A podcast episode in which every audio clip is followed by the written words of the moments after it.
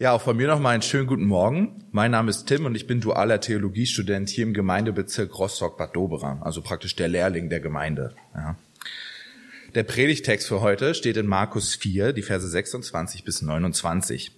Das Gleichnis vom Wachsen der Saat. Und Jesus sprach, mit dem Reich Gottes ist es so, wie wenn ein Mensch Samen aufs Land wirft und schläft und steht auf, Nacht und Tag, und der Same geht auf und wächst. Er weiß nicht wie. Von selbst bringt die Erde Frucht. Zuerst den Halm, danach die Ehre, danach den vollen Weizen in der Ehre. Wenn aber die Frucht reif ist, so schickt er alsbald die Sichel hin, denn die Ernte ist da. Mein Lehrmeister Daniel fängt ja mal mit einem Witz an, ja. Ich fange mit einem Rätsel an. Und wer es gleich weiß, bitte noch nicht laut, also drauf losbrüllen, sondern den anderen ein bisschen Zeit geben, ja? Was gibt es im Dezember, was es sonst in keinem anderen Monat gibt? Was gibt es im Dezember, was es sonst in keinem anderen Monat gibt? Ah, kurz überlegen, ja, wird schon gemunkelt, könnten es Lebkuchen sein, aber die gibt's irgendwie schon ab Sommer. Ja. Und hat jemand äh, eine Idee? Z? Ja, D, genau, genau. Z. Ist Z noch irgendwo? März. Der März hat auch ein Z. Ja, ja. Genau, ein D. Ja. Rätsel sind schon echt eine feine Sache. Ich habe vorher Mathematik studiert und ich liebe Rätsel. Ja. Besonders die, bei denen man ein bisschen außerhalb der Box denken muss, wo die Lösung nicht sofort klar ist. Und am schönsten ist es natürlich, wenn ich das Rätsel dann endlich gelöst habe. Oder wenn ich mir die Lösung anschaue und denke, ja, da wäre ich auch bald drauf gekommen. Ja. Und auch wenn wir in die Bibel gucken, dann gibt es Texte, die hören sich manchmal wirklich wie ein Rätsel an. Besonders diese bildhaften Vergleiche von Jesus, auch Gleichnisse genannt. Jesus benutzt diese Gleichnisse, um einen Aspekt des Reich Gottes zu illustrieren, lässt die Deutung dessen aber meistens offen. Nicht einmal seine engsten Vertrauten, die ihn gut kannten und jeden Tag mit ihm unterwegs waren, konnten was damit anfangen, was Jesus sagte. Und ich glaube, auch bei uns muss kein Druck herrschen, alles in der Bibel sofort verstehen zu können. Es ist nicht komisch, Fragen zu haben, wenn man die Bibel liest. Es ist eher komisch, keine zu haben. Aber ich habe mich gefragt, warum spricht Jesus so? Er könnte doch auch einfach Tacheles reden. Könnte er. Und in den wichtigen Dingen tut er das oft auch. Jesus nimmt wahrlich kein Blatt vor den Mund, wenn er die Pharisäer in ihrem Hochmut zurechtweist, wenn er die Händler aus dem Tempel schmeißt, weil sie Gottes Haus missbrauchen, oder wenn die Jünger die Kinder nicht zu ihm kommen lassen. Aber warum spricht er so verschlüsselt über das Reich Gottes? Ist es etwa nicht wichtig genug? Ich glaube ganz im Gegenteil. Eben weil es so wichtig ist, spricht Jesus so rätselhaft. Er lädt ein, sich auf die Suche zu machen, was es mit Gott und seinem Reich auf sich hat. Er lässt Raum für Erkundung und für Denkfreiheit. Das Reich Gottes ist eben nicht starr, sondern dynamisch und lebendig. Einfache und absolute Aussagen oder Regularien könnten die Weite und Tiefe von Gott und seinem Reich nie ganz beschreiben. Es kann eben nicht durchs reine Denken oder Lesen erfasst werden, sondern muss erlebt werden. Das ist zum einen irgendwie schön, weil wir dann auch heute noch darüber nachdenken können, was das bedeutet, und zum anderen auch unheimlich frustrierend. Hätte er einfach gesagt, was er meint, wären manche Dinge heute vielleicht klarer. Aber ehrlich gesagt wäre ich dann vielleicht auch arbeitslos. Also ist schon okay. Ja. Also fangen wir mal an, dem Gleichnis auf die Spur zu gehen. Vielleicht können wir es hier vorne dran lassen. Es gibt drei zentrale Elemente für mich. Es gibt den Menschen, die Saat und die Frucht. Und wir wollen heute mal gemeinsam überlegen, was das bedeuten könnte für uns und unsere Zeit und unser Leben. Fangen wir mit dem Menschen an. Was erfahren wir über ihn? Gar nichts. Überhaupt nichts. Jesus könnte kaum weniger Informationsgehalt geben. Es ist einfach ein Mensch. Es wird nichts über seine Qualifikation, sein Beruf, seine Hautfarbe, seine Sexualität, seinen Körper oder seine theologischen Positionen gesagt. Einfach ein Mensch. Denn im Reich Gottes ist das genug, um Teil zu sein. Etwas, von dem wir vielleicht noch viel lernen können. Kaum treffen wir jemanden, sortieren wir ihn in unsere Schubladen ein und passt jemand nicht ins Bild, dann heißt es leben und leben lassen. Was man dabei aber außer Acht lässt, ist, dass ein Leben in Gemeinschaft da nicht mit inbegriffen ist. Aber im Reich Gottes hat jeder, und zwar wirklich jeder, seinen Platz. Und jeder darf die Saat ausstreuen. Das sollte bei uns nicht anders sein. Aber was wird überhaupt gesät? Welche Bedeutung wird dem Samen zuteil, den der Mensch ausstreut? Häufig ist hiermit die Ankündigung des kommenden Reich Gottes gemeint. Das Weitersagen von Jesu Wirken, die gute Botschaft. Wir Frommen nennen dieses Ausstreuen der Saat auch gerne missionieren. Runtergebrochen heißt das, den Glauben nach außen zu tragen und andere Menschen zum Glauben einzuladen. Und mit Mission kennen wir uns ja jetzt mittlerweile nach den letzten Wochen aus. Nach der Allianz Gebetswoche habt ihr sicherlich alle ganz fleißig von eurem Glauben erzählt. Habt Bibeln auf der Arbeit verteilt, eure Nachbarn zum Gottesdienst eingeladen, Menschen auf der Straße auf ihren Glauben angesprochen und gefragt, warum sie eigentlich nicht an Jesus glauben. Ja?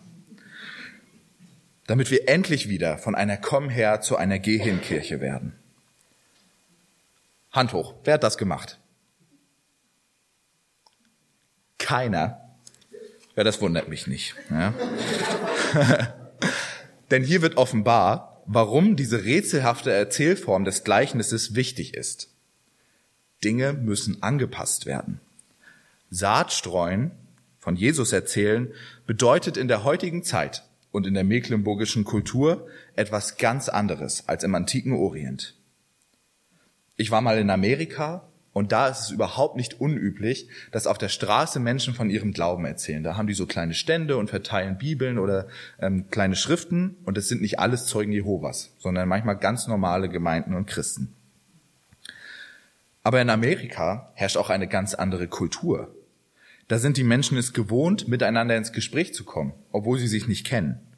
Und Glaube ist dort kein Tabuthema. Ganz anders als hier in Mecklenburg.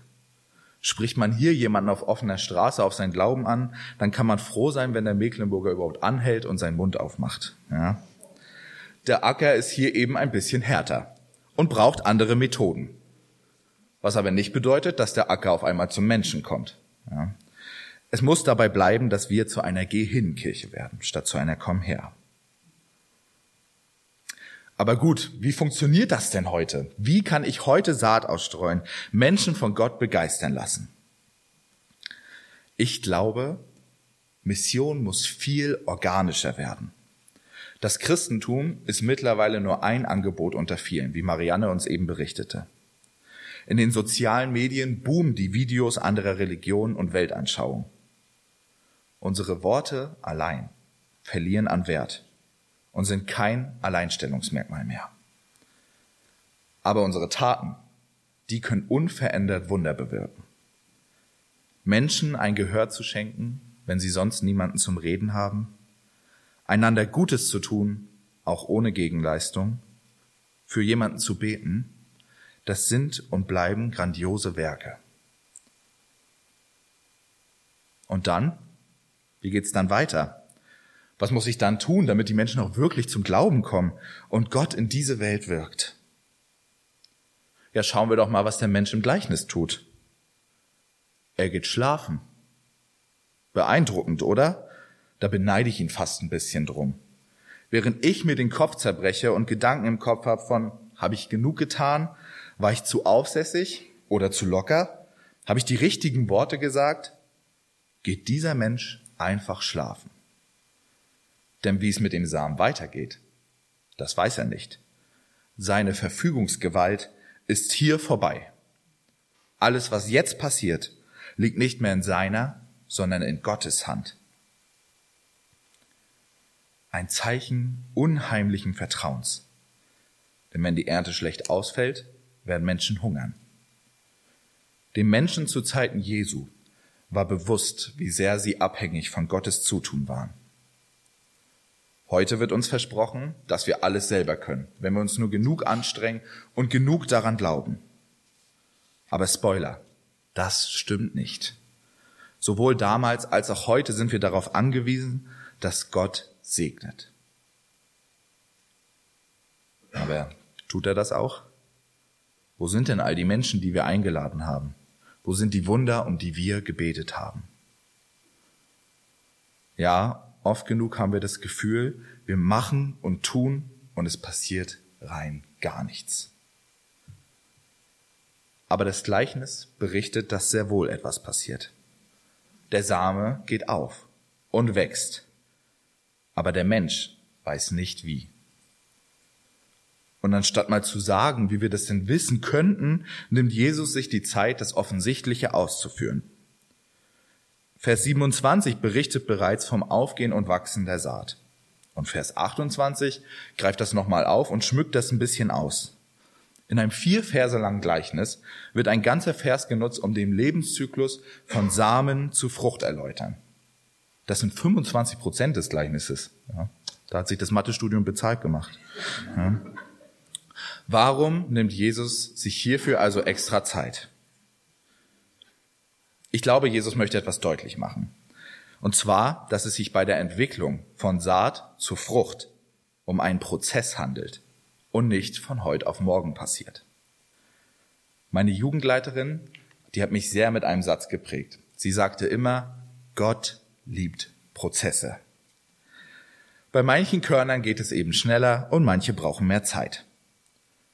Das Problem hierbei ist also gar nicht das Korn in der Erde, sondern wir mit unserer Ungeduld. Wir wünschen uns so oft, dass die Dinge schneller gehen und am allerliebsten so, wie es uns gut passt. Aber von selbst bringt die Erde Frucht, nicht durch den Menschen.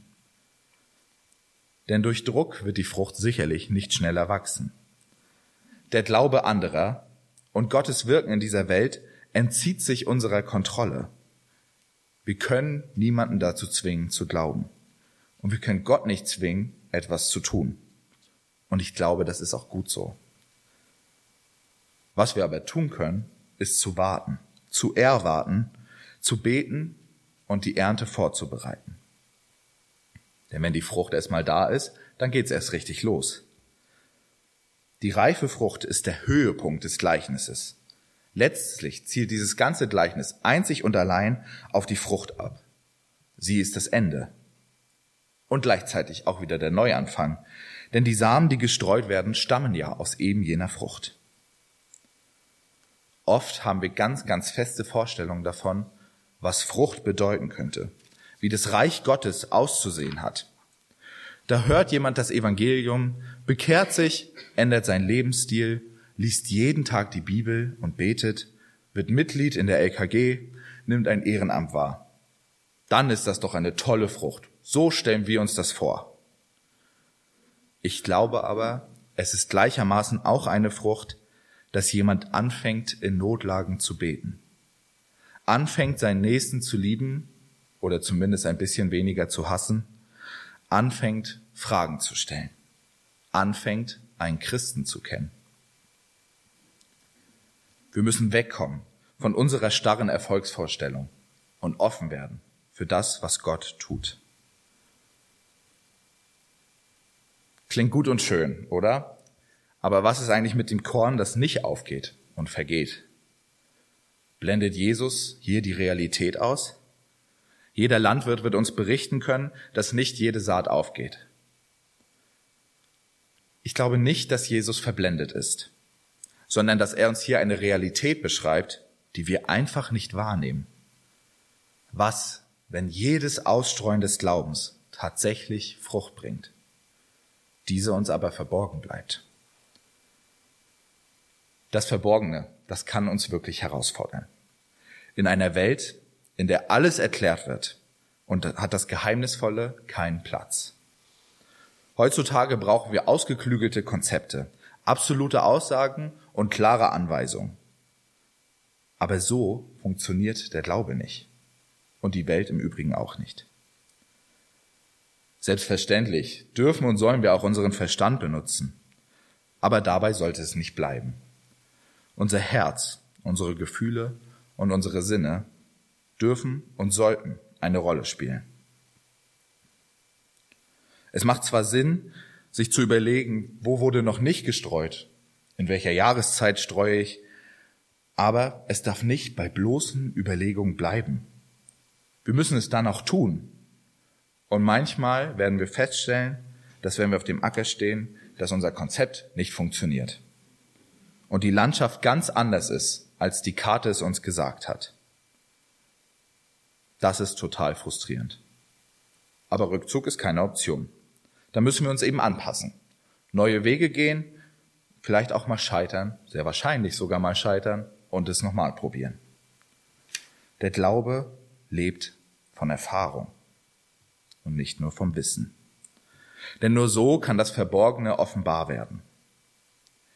Jesus zu verstehen funktioniert eben nicht dadurch, dass ich viel über ihn lese oder andere mir von ihm erzählen. Um Jesus verstehen zu können, muss ich ihn schon selbst kennenlernen. Mit ihm unterwegs sein, ihn in mein Leben einladen und seine Einladung, ihm nachzufolgen, annehmen. Amen.